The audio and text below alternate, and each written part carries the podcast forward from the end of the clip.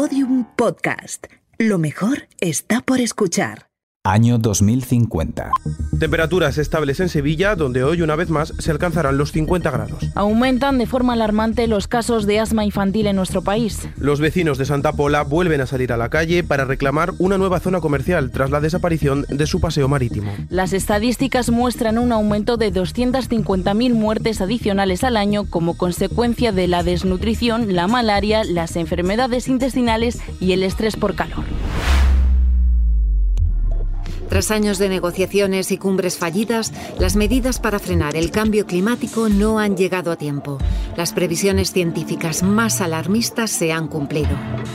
Llegar a los 50 grados en Andalucía ha dejado de ser anecdótico. El norte de la península sufre cada vez más temporales y fenómenos meteorológicos extremos. Gran parte del icónico litoral español ya ha desaparecido bajo el agua. La playa de los Muertos en Almería, el delta del Ebro en Tarragona o las playas de Barbate y de Zahara de los Atunes en Cádiz solo existen en el recuerdo. Año 2050. Un nuevo caso de justicia climática que nos llega desde Perú, donde los recolectores de quinoa han recibido los fondos de un nuevo plan de reactivación de la agricultura local como compensación por los daños causados por la industria alimentaria a su población. El desierto del Sáhara es ya la mayor extensión mundial de producción de energía solar, consiguiendo abastecer a todo el continente y reducir su dependencia energética. Por primera vez el número de días de calor extremo de este año es ligeramente inferior al de años anteriores.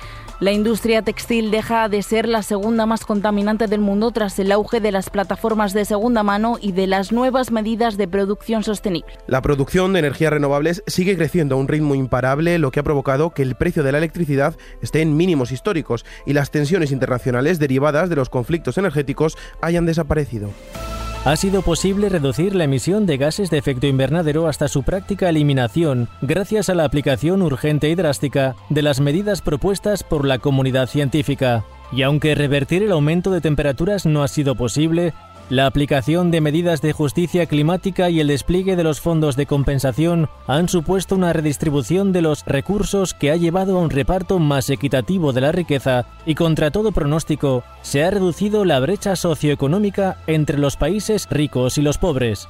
Los niveles de desnutrición y pobreza alcanzan mínimos históricos. El auge del comercio local, potenciado por los avances tecnológicos, han conseguido que lo local sea más global que nunca.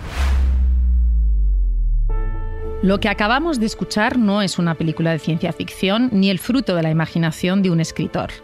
Es el ejercicio que hemos hecho de plantear dos escenarios posibles a futuro. El primero, el más pesimista, muestra cómo podría llegar a ser el mundo en el año 2050 si no se toman medidas para poner fin al cambio climático y a las desigualdades sociales que vivimos en la actualidad.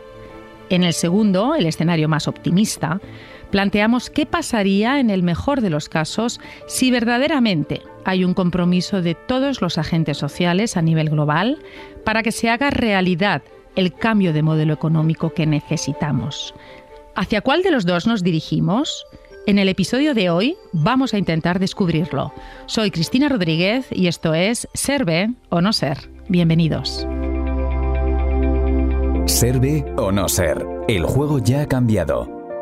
Episodio 10. El futuro empieza hoy. A lo largo de los diferentes episodios de Ser o No Ser, hemos hablado de empresas con propósito, de consumo responsable, de educación para el cambio, de justicia climática o de la necesidad de poner a las personas en el centro.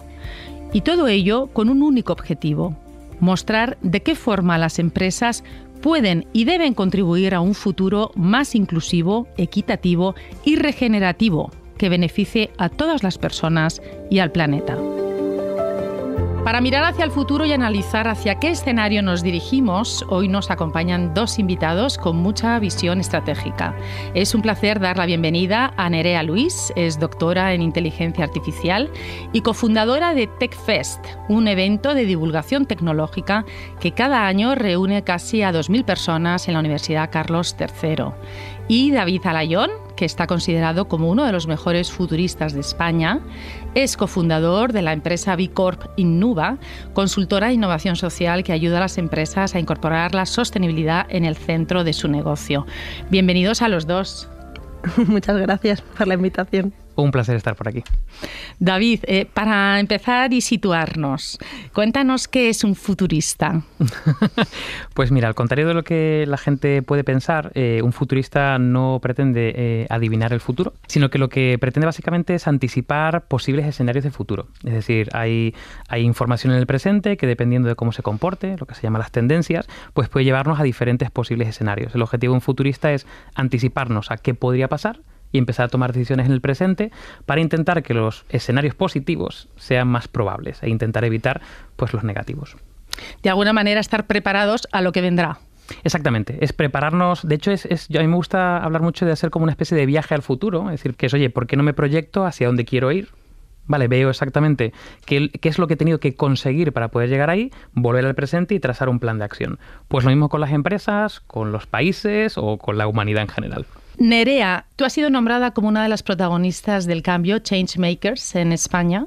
Y me gustaría que nos contaras qué cambios consideras que son prioritarios, enfocándonos en el sector empresarial para caminar hacia un futuro mejor. Bueno, yo creo que es el, poner a, las personas en el centro, ¿no? Creo que eso es algo muy importante que se ha puesto en boca estos últimos años, quizá porque todos pues le hemos dado más importancia a nuestras vidas, pues tras pasar una pandemia, por ejemplo, en, en casa, tras ver cómo las redes internet nos mantienen conectados y cómo en cuanto digamos que perdemos todo nuestro alrededor, nuestro día a día, el estar en la oficina, el estar con la gente, ¿no? Nos empezamos a desconectar y eso nos entristece.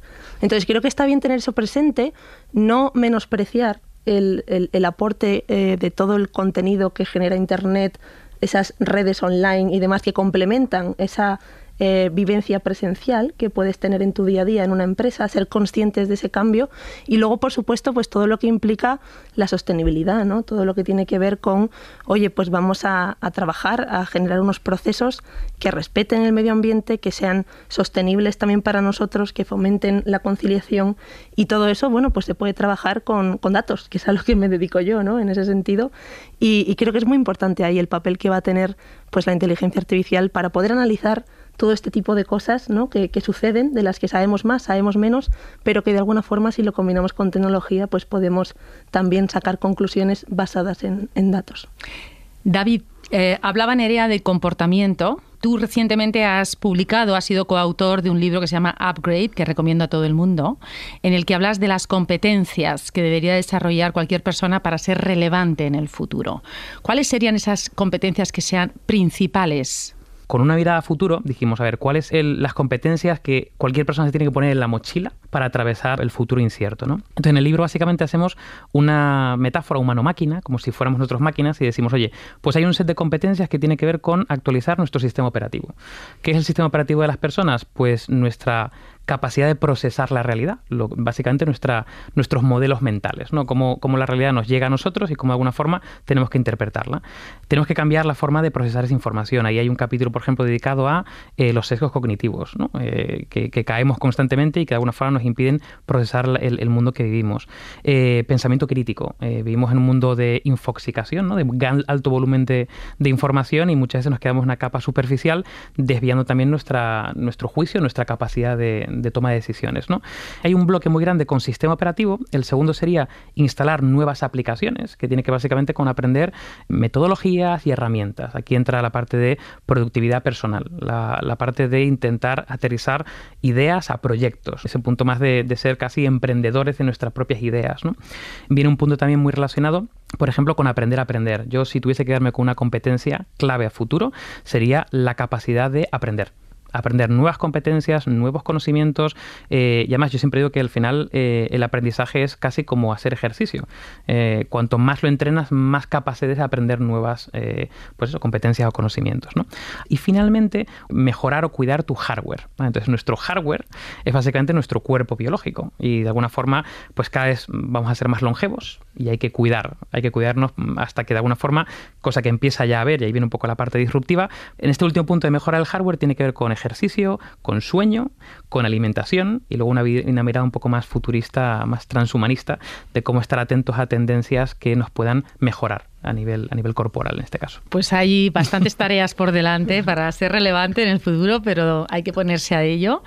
Y ahora os pregunto a los dos. Los dos sois ingenieros, los dos trabajáis con muchos datos basados en evidencias y a mí me gustaría que nos dijerais qué nos dicen los datos, hacia qué futuro nos dirigimos. Yo creo que sí que hay una tendencia bastante interesante y es que, en línea con lo que decía David, vamos a ver cómo cada vez más interactuamos con todos los sistemas a través de la voz. Es decir, hasta ahora hemos utilizado teclados, hemos utilizado el smartphone, pero empezábamos a ver hace unos años los asistentes no conversacionales tipo Alexa, Google Home, todos estos, pero todavía no son muy inteligentes, ¿no? Es decir, no saben moverse ante contextos eh, para los que no han sido específicamente programados. No saben darte el tiempo, saben darte una canción, pero no saben, eh, no sé, preguntarte qué tal el día, ¿no? Por ejemplo.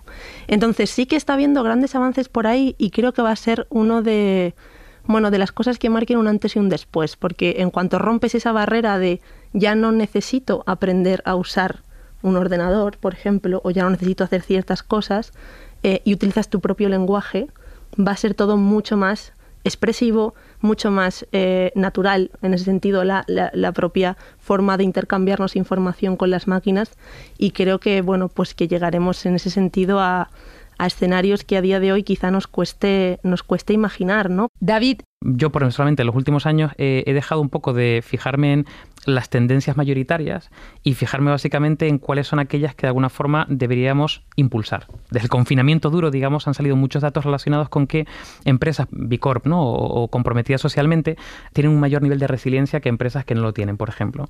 O empresas que de alguna forma han empezado a habilitar nuevas líneas de negocio vinculadas con la sostenibilidad, esas líneas son las que más han crecido. ¿vale? Eso, por ejemplo, nos lleva a pensar que, bueno, mm, a lo mejor eso no es representativo como tendencia a día de hoy, en el sentido de que eh, la tendencia a lo mejor empresarial por otro lado, pero deberíamos impulsar esa microtendencia o esa tendencia eh, emergente para realmente llegar a un futuro positivo. Me gusta tanto coger esos datos pequeñitos e impulsarlos para llegar a, a esos macrodatos de manera positiva. Si tuvieras que decirle a una empresa que quiera anticipar ese futuro, ¿no? Para estar preparada y para hacerlo mejor, ¿por dónde tiene que empezar? Pues mira, yo, yo diría, para empezar, eh, que, piense, que piense en el futuro. Esto parece un poco eh, contradictorio, pero yo me encuentro mucho eh, a las empresas mirando a un horizonte muy cercano. ¿no? Pues la gente, las empresas están muy centradas en el horizonte 1, ¿no? que básicamente es de, de, cero, del ya hasta el año que viene. ¿no? Cierres anuales, presentaciones trimestrales, y, y eso es necesario. ¿vale? Es necesario para, incluso si la empresa no va bien, por un tema de supervivencia. Pero si no se levanta un poco la mirada y se mira a un horizonte un poco más lejano, probablemente en cuanto empieces a poner, no dejarás de poner parches y, no tendrás esa visión realmente de hacia dónde tengo que ir. Yo siempre recomiendo tres cosas. Lo primero, señales de cambio. Señales de cambio básicamente son fijarte en cosas que están pasando en el presente que nos dan pistas de que algo podría cambiar en el futuro. Recopilar señales de cambio y cuando llevas un tiempo recopilándolas, puedes empezar a proyectar tendencias. Y el tercero sería escenario. Tener conversaciones de futuro. Básicamente tener conversaciones, conversar sobre cómo podría cambiarnos a nosotros como empresa que algo evolucionara de cierta manera. Esas conversaciones son oro puro. Básicamente porque si se empiezan a dar señales de cambio y tendencias en esa línea, tú de alguna forma ya has pensado, ya has viajado a ese futuro, ya has conversado y estarás más preparado para poder afrontarlo. ¿Cómo podemos detectar las empresas que lo hacen bien? Pues a ver, eh, es una pregunta compleja. Compleja en el sentido de que muchas veces la innovación y la estrategia no tienen, digamos, un, resultado inmediato. Las empresas que ves que lo están haciendo bien ahora no es que hayan tomado la decisión ayer, sino la tomaron hace tres años o hace cinco años. ¿no? Entonces yo diría que cualquier empresa que a día de hoy esté pensando en clave de futuro, que haya de alguna forma saneado su base, es decir, que tenga un negocio saneado porque ha tomado decisiones correctas, yo creo que lo está haciendo bien. Eso sería mi, diagnóstico. Mm. Yo estoy de acuerdo en que es una, es una pregunta compleja. Añadiría en, en este sentido, ahora, pues, en estos últimos años, como somos mejores eh, midiendo, pues al final, claro, si todo esto que comentaba David lo transformas en indicadores que tú puedas medir dentro de, tu empresa, la foto la tienes, pero tienes la foto y tienes toda la línea continua a lo largo del tiempo, ¿no? Yo estoy convencida de que veremos esta diferencia, vamos, en unos años. Pues si os parece, vamos a hacer un alto en la conversación para preguntarle precisamente a un gran líder empresarial comprometido y activista del cambio cuál es su punto de vista, cómo lo vive él en su día a día. Nos referimos a José Armando Tellado, que es CEO de Capsa Food, empresa Bicorp que reúne en su portfolio a marcas tan reconocidas como Central Lechera Asturiana. José Armando, bienvenido. Muchísimas gracias, muy buenos días. Desde tu experiencia y desde el conocimiento que tienes de una empresa que está en transformación social, ¿cuáles crees que son los principales cambios pendientes? Yo creo que estamos todos en marcha, pero se trata de incorporar mucho más en la toma de decisiones eh, la visión de largo plazo y la responsabilidad dentro de lo que habitualmente se denomina el triple impacto, que es pensar nuestras decisiones desde la perspectiva de, la perspectiva económica de, la empresa y el accionista para el que trabajas, pero también desde la perspectiva de la comunidad en la que tú estás integrado y a la que sirves, y desde la perspectiva del planeta. Yo creo que a medida que vayamos incorporando eh, la visión de largo plazo y, y la visión de triple impacto, las comunidades afectadas, yo creo que será más fácil que vayamos acelerando la dinámica. Nosotros tenemos lo que llamamos un laboratorio abierto, el Open Lab, La Granja. La Granja es un modelo real, una ganadería real, sobre la que estamos trabajando a modo de construcción del modelo de ganadería del futuro entendiendo la ganadería del futuro como una ganadería eficiente, y baja en carbono. Y aquí trabajamos desde tres ejes diferentes. Las acciones directas sobre la ganadería, las acciones de seguimiento y monitoreo, de monitoreo y, las acciones de responsabilidad. En las primeras está todo lo que afecta a la gestión. En la segunda, la medición. La medición de la huella de carbono, de la huella hídrica, que hagamos un seguimiento de todo lo que estamos haciendo para poder corregir. La tercera parte es la acción de responsabilidad. En nuestro caso es el compromiso con el campo, con el empoderamiento de la mujer, con el emprendimiento social en la comunidad, con la defensa del rural. A través de este laboratorio, lo que estamos haciendo es intentando visualizar cómo podemos acelerar la transición hacia el cero neto que nos hemos comprometido en el, en el, año 35 y que tiene que pasar necesariamente por la incorporación de tecnología y de cambios en los modelos actuales. Pero eh, es importante que todos entendamos que esto es una contribución de todos, que por la parte de la industria tenemos que poner nuestra mano, por la parte del consumidor, el consumidor también tiene que reconocer ese esfuerzo para que todo funcione y todo avance en consecuencia. Pero esa es la forma que nosotros tenemos de abordarlo. Qué interesante esa iniciativa de ese laboratorio, ¿no? Es eh, importante desde el punto de vista de la gestión anticiparse, ¿no? A esos, a esos cambios y a esas tendencias que vendrán, ¿no? Bueno, piensa que nosotros, eh, el accionista, nuestro accionista son los ganaderos, los ganaderos asturianos. Ellos son los dueños de la empresa. Yo trabajo para ellos. Y los ganaderos lo que nos dicen es que quieren que, Asturias siga siendo una potencia ganadera en el año 30 y en el año 50. O sea, tenemos que generar futuro para el ganadero, tenemos que hacer eh, aspiracional el relevo generacional, tenemos que ser capaces de fijar población en el campo, tenemos que permitir precisamente que a través de ese trabajo de ganaderos y agricultores se cuide el paisaje. Si nosotros que defendemos el campo, que llevemos el campo, que defendemos el rural, no pensamos en largo plazo para cuidar hoy y empezar a movernos, ¿quién lo va a hacer? ¿Y cómo crees que se puede garantizar ese futuro para, el sector ganadero? Bueno, la única forma de hacerlo, desde mi punto de vista, y aquí voy a ser radical, es que eh, eh, antes del bienestar animal y del bienestar ambiental tiene que haber bienestar humano. El ganadero tiene que poder ganarse la vida. Cuando el ganadero recibe un precio justo, el agricultor recibe un precio justo, ese ganadero tiene su mayor interés en defender a su ganado, en defender, en cuidar de sus terrenos, en proteger eh, todo aquello en lo que él vive y que le da de comer, que es la naturaleza y el espacio eh, natural en el, que, en el que desarrolla su actividad.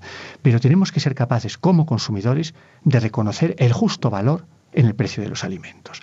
Y aquí, eh, si me permitís una cuña publicitaria, yo soy actualmente presidente de una pequeña fundación sin ánimo de lucro que se llama No Costers.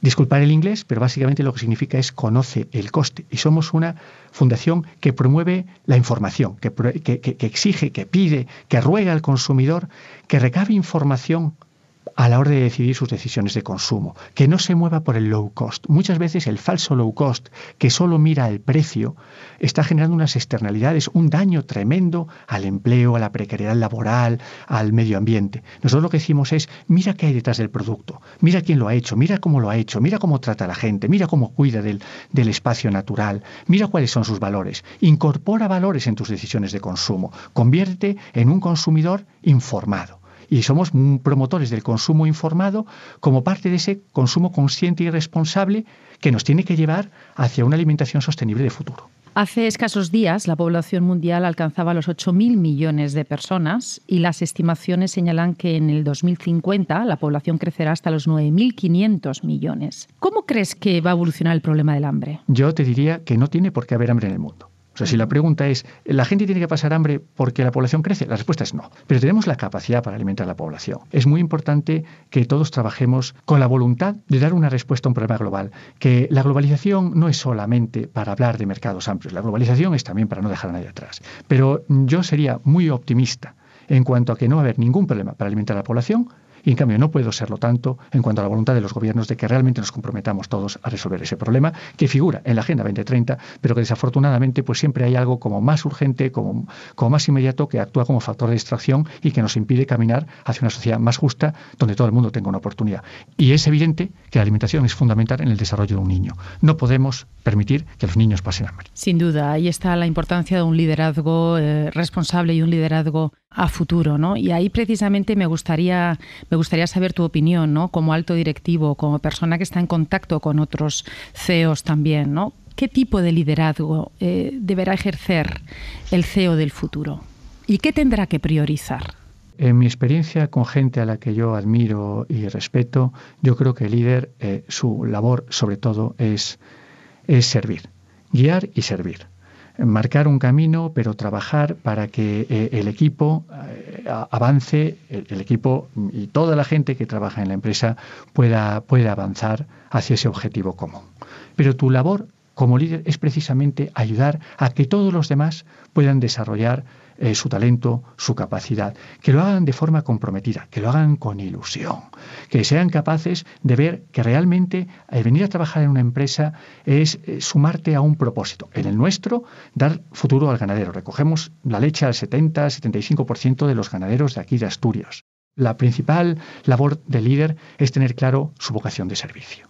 Y en ese sentido, desde el punto de vista personal, como CEO de Capsa Food, ¿Qué legado te gustaría dejar? A mí me gustaría mucho pensar que dejamos una empresa mejor que la que hemos recibido y me gustaría mucho pensar que los ganaderos han visto que hemos trabajado con ahínco, con esfuerzo y con la mejor voluntad para darles ese futuro que es nuestro propósito de empresa. Conociendo el trabajo que realizas y tu implicación, yo no tengo duda de que va a ser así y me gustaría que para los que nos estén escuchando de otras empresas grandes, medianas, pequeñas, ¿qué cualidades tiene que tener la empresa del futuro? Yo creo que tiene que ser una empresa que sepa escuchar, tiene que ser una empresa eh, sensible, sensible a todo, sensible al cambio, sensible al contexto, sensible a la diversidad. Y creo que tiene que ser también una empresa ágil, pero sobre todo una empresa comprometida, una empresa que tenga una visión de mejorar la sociedad. Eh, cada uno a su nivel, en la comunidad en la que estás, donde generas empleo, pero tener claro que tú estás aquí para ayudar a los demás, para ayudar al conjunto a que la sociedad sea mejor y funcione mejor. Contribuir un poquito a ese bienestar. Por tanto, para mí es el compromiso. Una empresa tiene que ser un ente vivo, formado por personas y comprometido con la mejora de aquellas comunidades y del entorno en el que vive y habita. Al inicio de este episodio hemos planteado los dos posibles escenarios que pueden darse a nivel global en 2050, uno optimista y otro pesimista. ¿Cuál es tu pronóstico? Mi pronóstico tiene que ser el optimista. Creo que todos vamos a sumar a un cambio que ya está en marcha. La sociedad nos lo demanda, la gente joven nos lo demanda, mis hijas me lo demandan y yo creo que todos con ilusión eh, eh, pondremos los medios para que el escenario que visualicemos sea claramente el legado de un mundo mejor para las generaciones que vienen. Claramente optimista. Fantástico, José Armando. Muchísimas gracias por acompañarnos en este último episodio de Ser o No Ser. Ha sido un placer conversar contigo y espero que volvamos a coincidir muy pronto. Muchísimas gracias a vosotros. El optimismo es la clave para imaginar futuros mejores. Y volviendo a nuestra conversación, a la hora de identificar las necesidades de cambio, las señales de alerta, parece que más o menos se logra un consenso, pero donde no parece que sea tan común el, consenso es a la hora de actuar.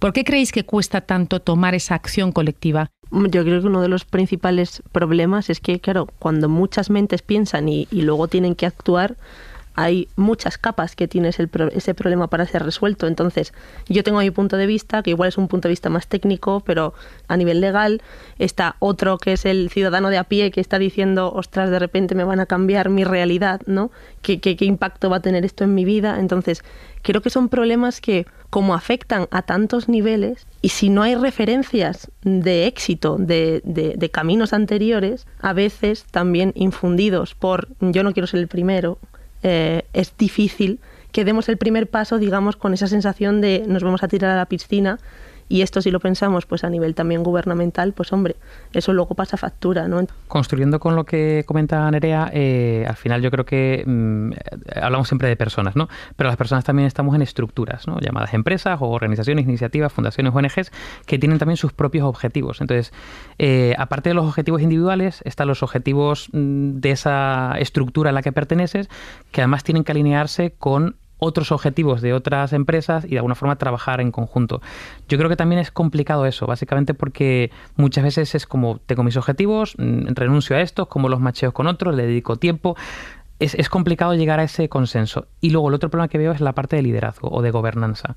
Ahí yo creo que hay una discusión siempre compleja en el que algunos tendrán que bajarse para seguir a otros, otros coger las riendas eh, y la responsabilidad para empujar y yo ahí lo veo, veo complicado. Por eso, por eso las alianzas, por eso yo creo que sinceramente el, ODS 17 me parece como el ODS de los ODS, las alianzas, porque es lo que va a permitir que el resto de cosas ocurran. Porque si no, cada uno tendremos nuestros objetivos que irán sumando a los objetivos globales, pero si queremos realmente hacer un cambio real, profundo, sistémico, no nos queda otra que ponernos de acuerdo. Y me gustaría saber cuál es vuestro pronóstico. Espero que hayamos mm, logrado solventar todo o parte del, cambio climático, ¿no? de todo lo que está sucediendo alrededor eh, bueno, de, las, de las altas emisiones, de la subida de temperaturas, simplemente porque si no hacemos eso, creo que será muy difícil que en 2050 eh, bueno, pues estemos viviendo de forma cómoda ¿no? y no estemos pensando en sobrevivir más que en cómo innovar. ¿no? Entonces esa es, esa es mi reflexión, que espero que ahí sí que pongamos foco y que, que entre todos podamos de alguna forma paliar en la medida de lo posible eh, bueno, pues estas consecuencias que estamos viviendo ya hoy en día. ¿Y tú, David, eres optimista? Yo soy súper optimista. Ojalá que en el camino a ese 2050 hayamos generado una imagen de colectivo común de a qué futuro queremos ir, porque si no lo imaginamos va a ser muy complicado llegar a eso. Pero si realmente conseguimos generar imaginarios positivos que todos nos creamos para hacerlos realidad, creo que lo conseguiremos. Y eso es lo que se llama una hiperstición. Una hiperstición básicamente es un escenario de futuro, una ficción pero positiva, que cala tanto en nuestro imaginario colectivo que la hacemos realidad. Creo firmemente que tenemos que de alguna forma tener estas conversaciones, proyectar un futuro positivo que nos creamos y luego generar un plan de acción para ello. Yo espero que en este camino al 2050 lo consigamos no queda otro camino. Proyectar en positivo siempre yo creo que es un primer paso para conseguir ese objetivo. ¿no? Muchísimas gracias eh, David, muchísimas gracias Nerea. Yo me quedaría horas escuchándoos y aprendiendo tanto. Y bueno, pues agradeceros que hayáis estado en este último episodio de Ser o No Ser y que volvamos a coincidir muy pronto. Muchísimas gracias. Muchas gracias. Muchas gracias. Con esa mirada cargada de optimismo hacia un futuro mejor y con la certeza de que está en nuestras manos conseguirlo, hoy queremos destacar en nuestra llamada a la acción algunas de las propuestas más relevantes que os hemos ido compartiendo a lo largo de estos 10 episodios. Aquí van algunas de ellas. Infórmate de qué hay detrás de las empresas que eliges a diario. Trata de impactar en las generaciones futuras y en tu comunidad. Educa en el cambio. Incorpora en tu día a día un comportamiento consciente y responsable. Mira a tu alrededor y busca la diversidad. La integración es la clave. Plantéate de qué forma puedes hacer un uso de la tecnología que mejore tu impacto. Pregúntate si realmente necesitas comprar eso que quieres comprar. Busca el sello B Corp en los productos y servicios que consumes y recuerda que cada vez que tomas una decisión, cambias el futuro. Hoy ponemos el broche final a este décimo y último episodio de Ser ve o no ser, recordando a una de las más grandes pensadoras y filósofas del siglo XX. Nos referimos a Simone de Beauvoir, que dijo, cambia tu vida hoy, no te juegues el futuro, actúa ya, sin demora. Nos vamos y lo hacemos con un hasta pronto. Esperamos que hayáis disfrutado escuchando este podcast y que haya servido para acercaros un poco más a una economía de impacto, una economía más justa y responsable con las personas y el planeta, una economía que promueva un mundo mejor, porque conseguirlo es posible y está en nuestras manos. Ha sido un verdadero honor para mí y para todo el equipo que hace posible este podcast acompañaros en este viaje. Muchísimas gracias por estar al otro lado y espero que volvamos a encontrarnos muy pronto. Soy Cristina Rodríguez y esto es Ser o No Ser. Ser o no ser, el juego ya ha cambiado. Un podcast de Vila producido por Podium Podcast. Guión, Elia Fernández y Cristina Rodríguez. Producción, Laura Escarza. Con las voces en off de Ana Más e Íñigo Arreche. Y locución de titulares de Adrián del Pozo y Paula del Toro. Producción ejecutiva, Elia Fernández. Vilab es la organización sin ánimo de lucro que está transformando la economía para beneficiar a todas las personas y el planeta. Toda la información, el manifiesto y las empresas adheridas en bicorpspain.es.